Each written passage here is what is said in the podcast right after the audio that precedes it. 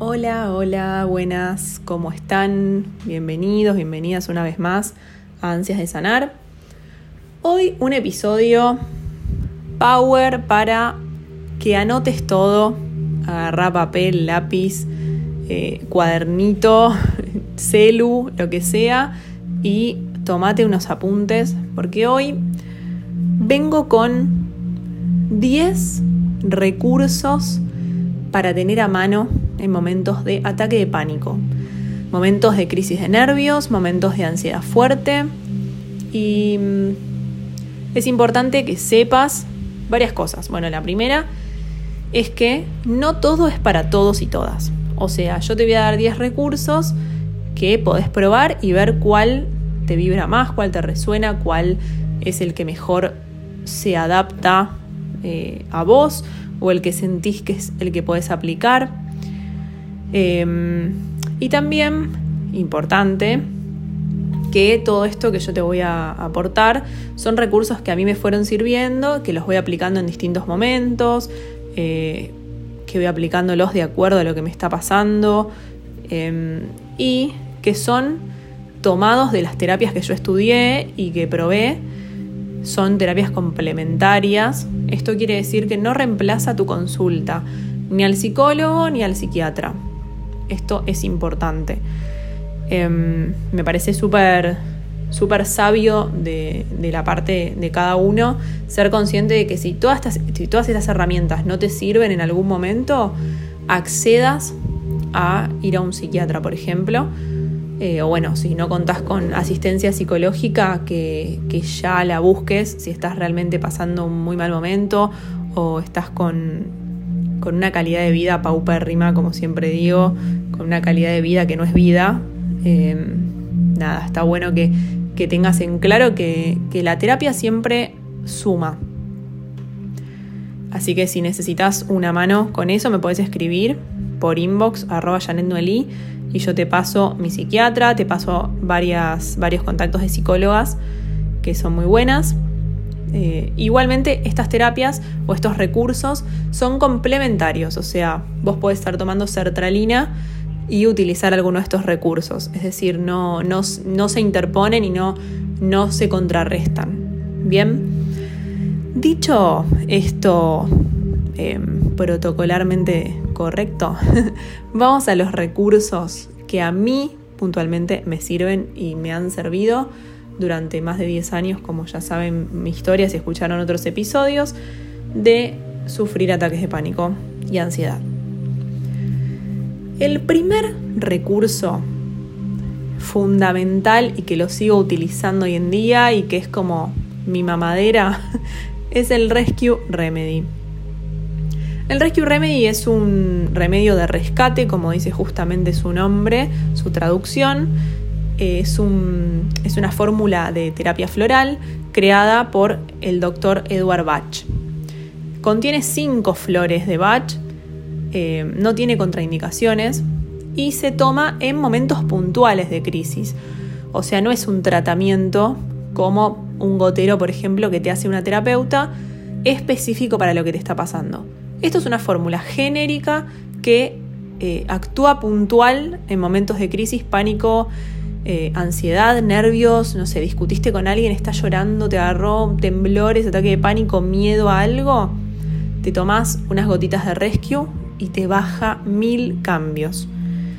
Yo no sé si es un placebo o qué, pero a mí me funciona. Yo creo mucho en la terapia floral, me funcionó siempre. He tomado gotas de tratamiento y he tomado gotas de rescue que hoy en día tengo siempre encima, porque no solo te calma y te ayuda en momentos de ansiedad y pánico, sino que también es un elemento muy clave para ayudar a otros. O sea, si te baja la presión, si te mareaste, es muy bueno. Yo he ayudado gente que se mareó o que le bajaba la presión con Rescue.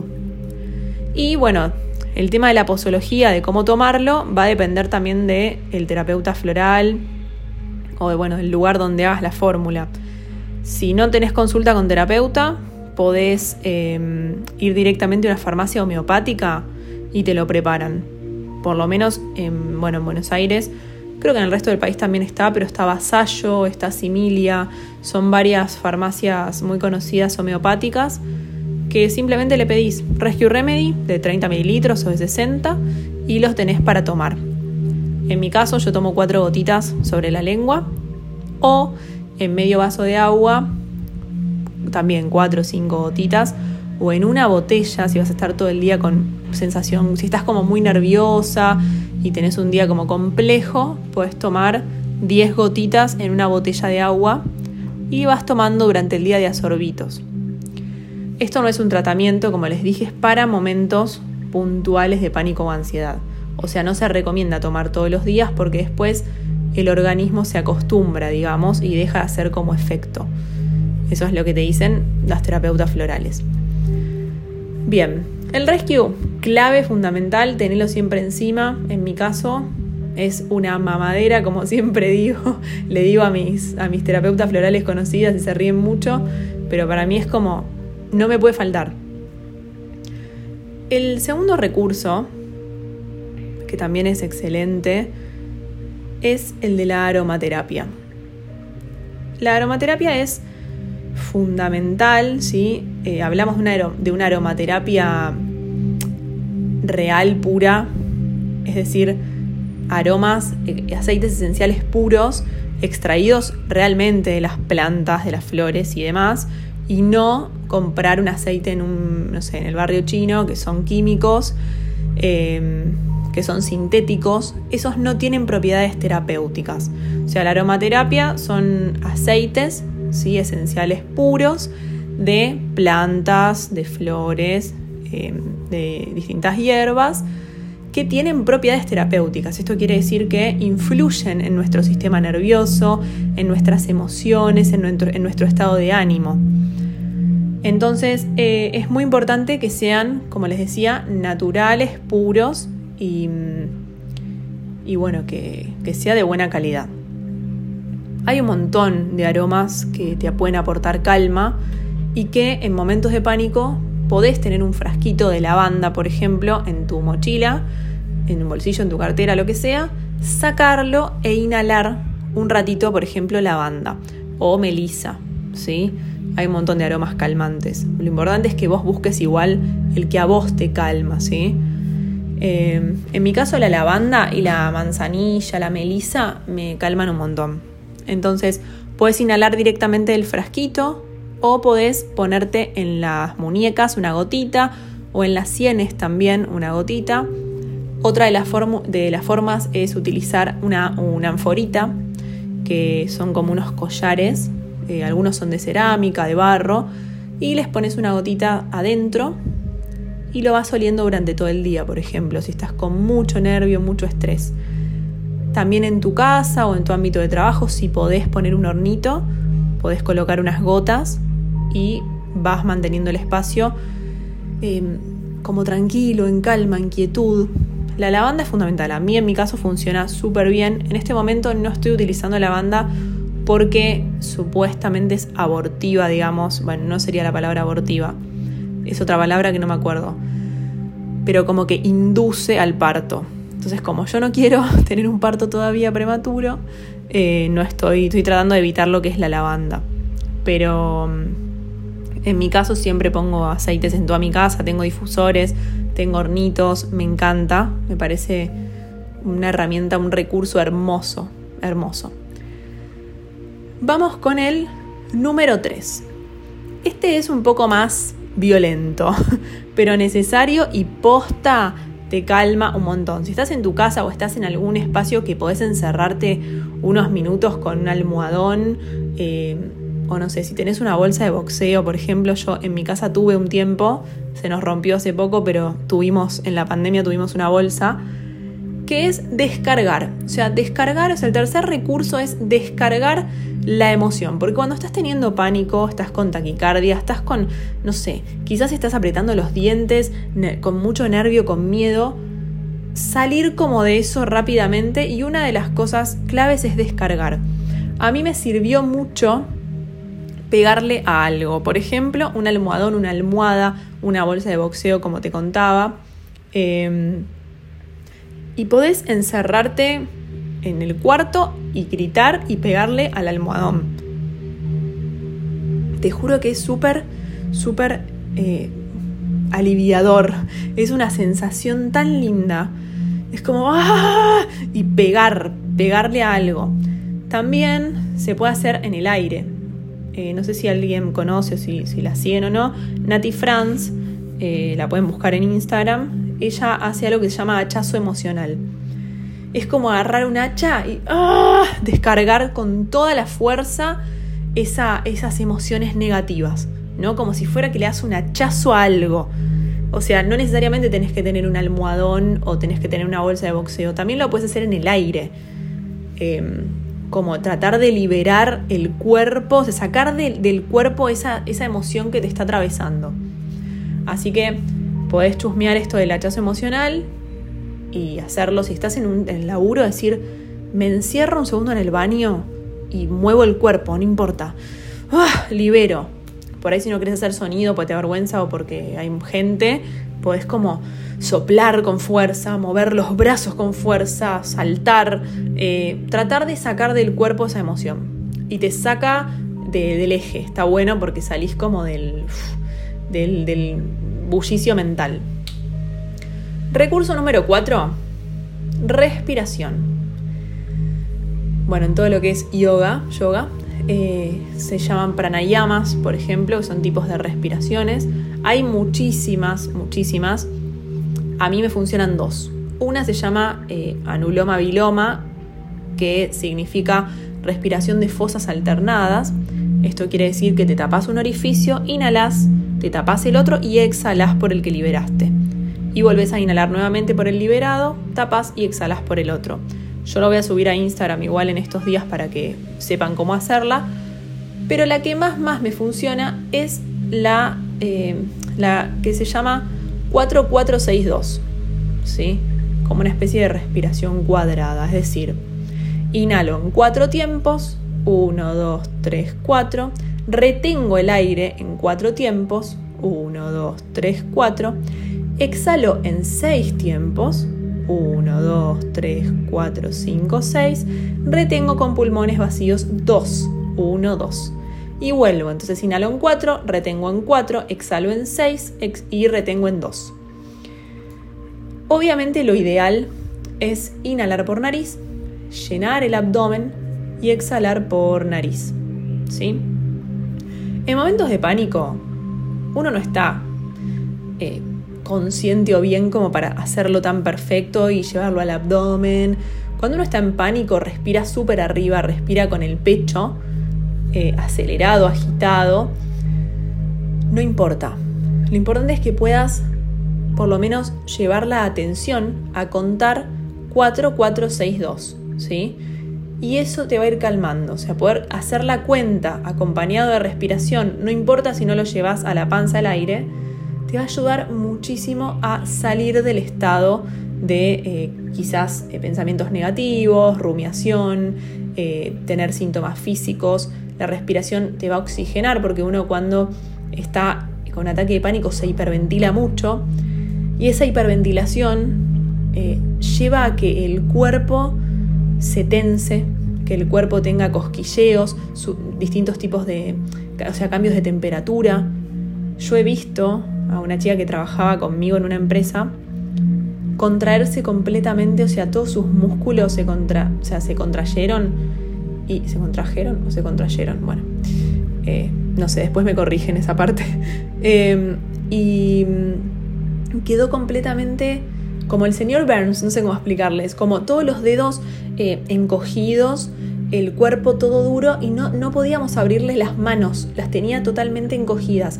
Eso fue porque ella se hiperventiló tanto que no le llegaba oxígeno al, cuerpo eh, y bueno, y como que quedó toda dura. La tuvimos que llevar en ambulancia a la clínica Los Arcos, me acuerdo, en Palermo.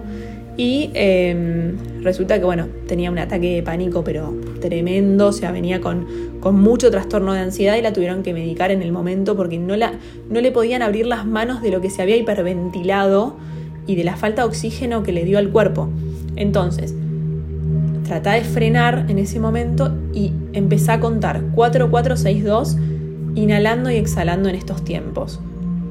Te va a calmar muchísimo y te va a ayudar justamente a llevar oxígeno a las células de tu cuerpo, eh, a calmar, a relajar un poco todo el sistema nervioso.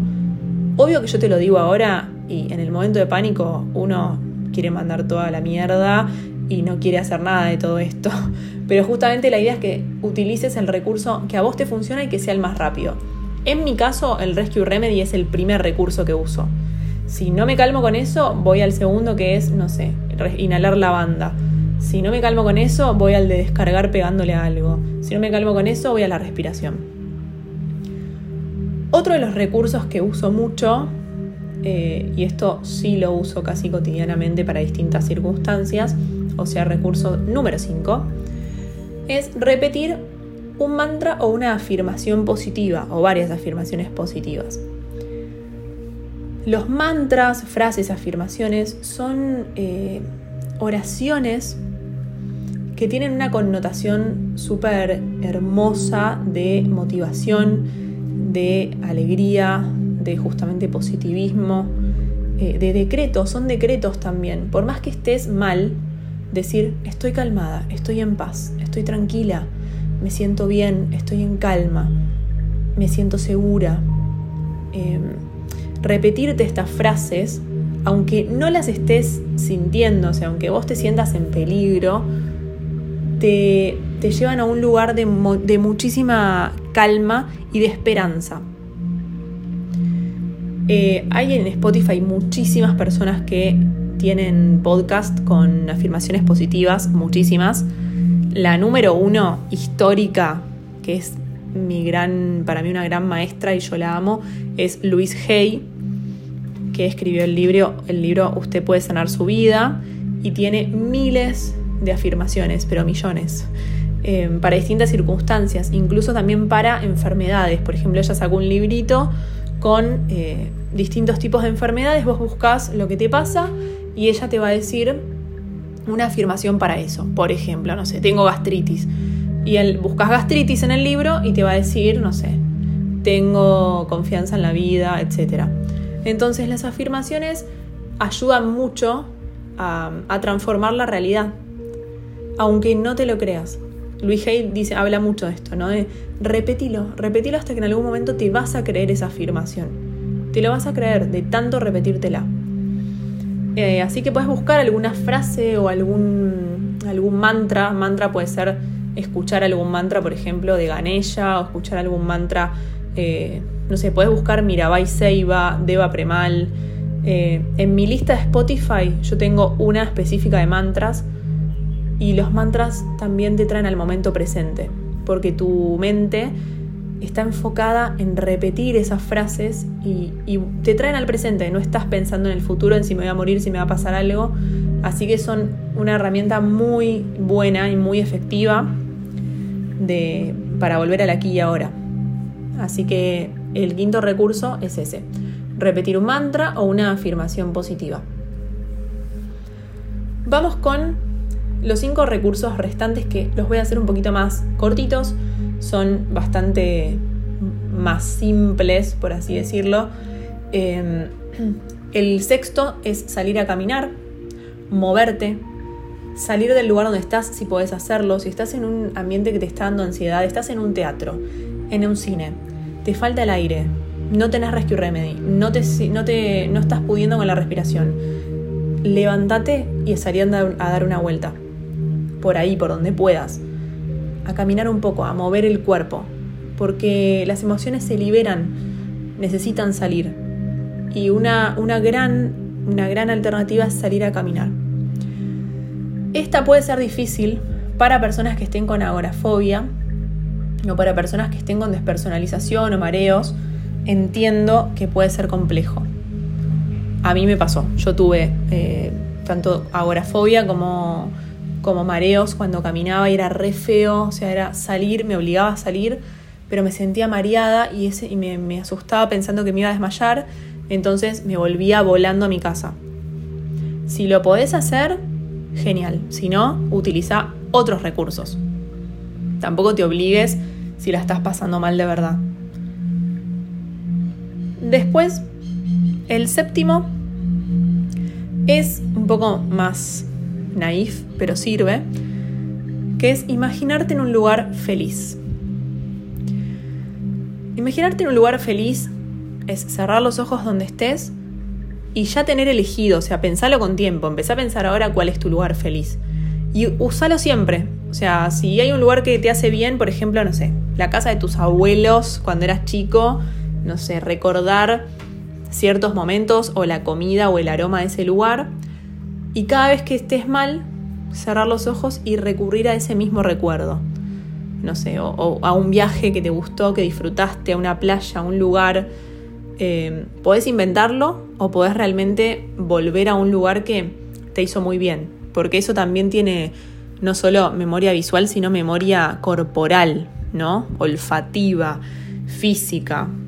Yo si pienso en, la casa de mis abuelos, tengo como una sensación en el cuerpo, ¿no? De, tranquilidad, de amor. Entonces, podés recordar alguna situación o algún, algún momento muy feliz de tu vida, o podés crearlo. Pensar en, no sé, querés estar comiendo, haciendo un picnic abajo de la Torre Eiffel, porque es tu sueño. Entonces imagínate ahí, visualízate ahí, con el mantelito, sentándote, abriendo la canasta con un sanguchito vegetariano, obvio, eh, vegetariano, con, no sé, una cervecita, con, no sé, disfrutando el momento y empezá a sentirlo en tu cuerpo. Sentilo, como si estarías ahí, decretalo. Y imagínate, saboreá, emocionate. También llorar es una re, es un elemento clave. No lo puse acá, pero para mí es clave. Podría englobarse dentro de, lo que es golpear el almohadón, también llorar. llorar es súper bueno en momentos de ataques de pánico. A mí me ha calmado mucho llorar. Eh, y puede ser que cuando estés visualizándote feliz, aunque te parezca imposible, porque claramente estás teniendo un ataque de pánico o un momento de mucho miedo o de pensamientos negativos, eh, sentir esa, esas emociones, esa sensación en el cuerpo, eh, puede ser que te traiga emoción. Y bueno, está buenísimo llorar. Es alta liberación. Así que, hacelo. Si te viene eso, hacelo. Y vas a ver que sentís un alivio en el pecho enorme. Bueno, vamos con el octavo recurso, que es mirar un punto fijo. Esto quiere decir centrar la mirada en algo. Quedarte en silencio, mirar un punto y respirar, llevar la atención a eso que estás mirando, hasta que tu cuerpo de a poquito se vaya calmando solo. Esto en, yoga se llama tratak. Em, lo hacíamos mucho con una vela. Yo cuando practicaba a los 19, 20 años, eh, en, mi en mis primeras clases de yoga me acuerdo, la profesora nos hacía mucho este ejercicio con una vela. Nos ponía una vela en el centro del, salón y la teníamos que mirar. Y una vez me quedé dormida, algo que no me pasa nunca porque yo no suelto el control ni de casualidad. Y me quedé dormida profunda haciendo ese ejercicio. O sea, sentada empecé a mirar la vela, mirar la vela, mirar la vela, no sé cuánto tiempo pasó, y se me cerraron los ojos y me dormí. Em, Así que podés hacer eso, llevar la atención a un punto, quedarte con los ojos como tildados, ¿no? Y prestar atención a ese punto. Llevar la atención y pensar, o sea, como tratar de siempre estar pensando en volver a ese punto, volver a ese punto. Acá es que tu mente se vaya a, otra, a otro pensamiento, decir, no, vuelvo, vuelvo a esto que estoy mirando. Mientras estoy grabando esto, lo estoy haciendo. Eh, estoy mirando un, mandala que tengo en el, acá en, en el lugar de la compu y estoy mirando un punto fijo de color amarillo, o sea, como una, una vueltita que tiene el mandala amarillo. Y cada vez que se me bala los ojos, vuelvo a ese punto, vuelvo a ese punto, vuelvo a ese punto. Sí, es una práctica también de meditación, porque meditar no es solamente cerrar los ojos y respirar, sino que llevar la atención al momento presente es fundamental. El recurso número 9 que es un poco también similar a los que venimos viendo en estos últimos cinco recursos, es practicar la conciencia plena. Eh, hay un ejercicio que también se utiliza bastante en todo lo que es ansiedad y mindfulness y demás, que es mirar a tu alrededor y, y contar cinco cosas que se puedan ver, cinco cosas que se puedan oler, cinco cosas que se puedan tocar. Eh, bueno, tenés que ir nombrando de acuerdo a los sentidos. Y está buenísimo eso porque te saca de los, del, del quilombo mental en el que estás, digamos, y te lleva a conectar con los sentidos, con la conciencia plena. Esperen que voy a tomar agua, perdón, ¿eh? Ahí va. Eh, así que está muy bueno esto de conectar con los sentidos y volver al presente. También puedes agarrar algo, por ejemplo, no sé, una manta polar y empezar a sentir, o sea, prestarle mucha atención a tus dedos tocando esa manta o comer algo, cerrar los ojos y realmente concentrarte en cada mordida, en cada diente rozando el alimento, qué sabor tiene, qué textura tiene. Puedes descalzarte, caminar y sentir cada parte del pie, cómo va pisando el talón, después eh, el metatarso, los deditos, eh, ir como registrando, pero muy conscientemente y minuciosamente, eso que estás haciendo. O sea, practicar conciencia plena, mindfulness. Llevar 100% la atención al presente, pero a eso que estás haciendo. Elegí una cosa. O sea, si agarrás, no sé, algo para apretar en la mano, sentir cómo los dedos comienzan a apretar eso, qué se siente, qué, qué percibís, hacerlo con mucha, mucha conciencia. Algo que a mí me costaba enormemente mucho era lavar los platos me daba ansiedad lavar los platos. Hasta que con el tiempo fui leyendo sobre, sobre el tema, empecé a respirar cuando lavaba los platos y a prestarle atención a mi mano con la esponja y el detergente y cómo iba limpiando, cómo se iba la suciedad, eh, a sentir el agua fluir, cómo caía, etc. Y eso me, traía al presente. Es una gran práctica de conciencia plena lavar los platos lo mismo bañarte. Estaría buenísimo que podamos vivir así, ¿no? Realmente llevar la conciencia a todo lo que hacemos. Pero bueno, a veces es complicado porque la vida está como muy acelerada y muy automatizado todo. Entonces es complejo vivir en conciencia plena. Se puede tratar, pero bueno, es complicado. En momentos de pánico puedes hacerlo si te sirve. Obvio que si tenés pasto sería pero majestuoso descalzarte y apoyar los pies en el pasto, hacer lo que se llama grounding, que es súper aliviador para la ansiedad y el estrés. Súper.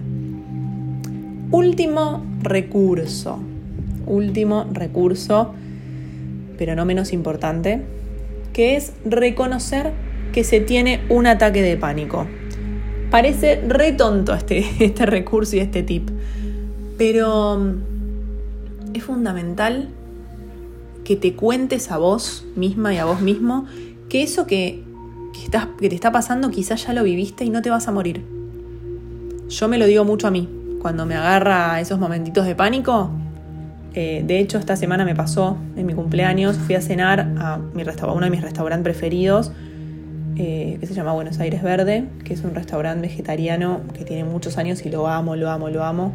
Se come increíble, abundante, bueno, no viene al caso, pero bueno, estaba ahí y me empezó a agarrar pánico. No sé. Me empecé a marear, empecé como a, tener una cierta ansiedad. Me, ¿Viste cuando estás con el piecito que lo moves? Bueno, tenía el cuerpo con ansiedad. Venía de unos días con ansiedad, entonces ese día exploté. Y empecé a decirme, en realidad le decía en voz alta a Esteban, estábamos comiendo juntos, esto yo ya lo viví, esto yo ya lo pasé, nunca me morí, nunca me desmayé, nunca me pasó todo lo que pienso que me va a pasar. En este momento estoy pensando que me voy a desmayar, en este momento me siento mal. O sea, empecé a verbalizar lo que me estaba pasando. Pobre Esteban ya está, curado de espanto conmigo. Em, y me decía, y no, y si te desmayas, ¿cuál hay? Me decía él, yo te voy a agarrar. Si te desmayas, bueno, listo. O iremos al médico, o veremos qué pasa. Em, Igualmente me costó mucho salir de ahí, ¿eh? pero muchísimo. No, no es fácil, yo lo sé. Pero fue el recurso que utilicé. Que era este, ¿no? El de reconocer que no me estaba sintiendo bien, dejarlo claro, eh, verbalizarlo si tenés con quién hablarlo.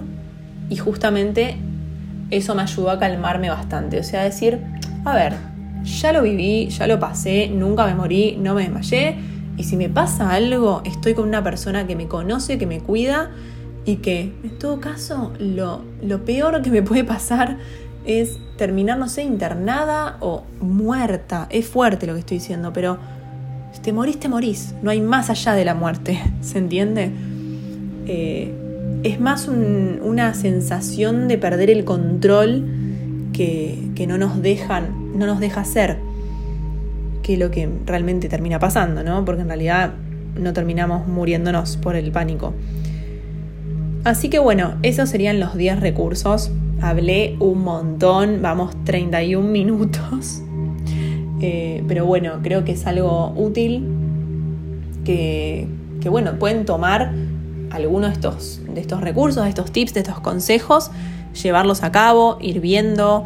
Em, tomen nota, pásenselo a quien realmente la está pasando mal y no sabe cómo salir de, esos momentos de crisis. Y, bueno, tienen un montón de otros episodios míos donde hablo de terapia, donde hablo de medicación, donde hablo de un montón de otros temas. Este puntual yo quería dejar distintas herramientas, distintos recursos y para que los tengan a mano y sepan cómo, cómo salir de, esos momentos de pánico y, de miedo paralizantes. Espero que les haya servido, les haya gustado, les sume, como siempre les digo, espero que les sume, que eso es lo más importante. Gracias de corazón por los mensajes que me mandan. Realmente me emociona un montón, al margen de que estoy súper hormonal pues estoy embarazada y me falta muy poco para tener a mi bebé. Así que gracias porque de verdad lo hago con todo el amor del mundo, eh, sin ningún tipo de redito, sino que lo hago porque me sale, porque quiero hacerlo como una especie de servicio a la comunidad, porque sé que cuando yo tuve pánico me hubiera gustado y encantado que hace 15 años atrás eh, hubiera este tipo de, de contenido cuando me sentía perdida. Así que abrazarte si la estás pasando mal, se puede salir. Te lo dice alguien que estuvo 10 años muy mal y, que hoy la verdad me siento plena, me siento bien y, puedo vivir mi vida. Una vida, una vida de disfrute, no de, no de martirio como, el que, como la vida que tuve mucho tiempo. Eh, así que bueno, te mando un abrazo gigante. Em, que tengas un hermoso día, una hermosa noche, una hermosa madrugada, sea el horario en que estés escuchando esto. Cuando quieras me puedes escribir, arroba Janet Noelí, ahí me encontrás. Eh, también puedes puntuar este podcast, puedes poner cinco estrellas, una estrella, lo que sientas. Eh, bueno, nada, nos vemos, nos encontramos por acá, nos sentimos, nos percibimos y nos acompañamos por esta vía. Les mando un beso, un abrazo gigante y nos vemos la próxima.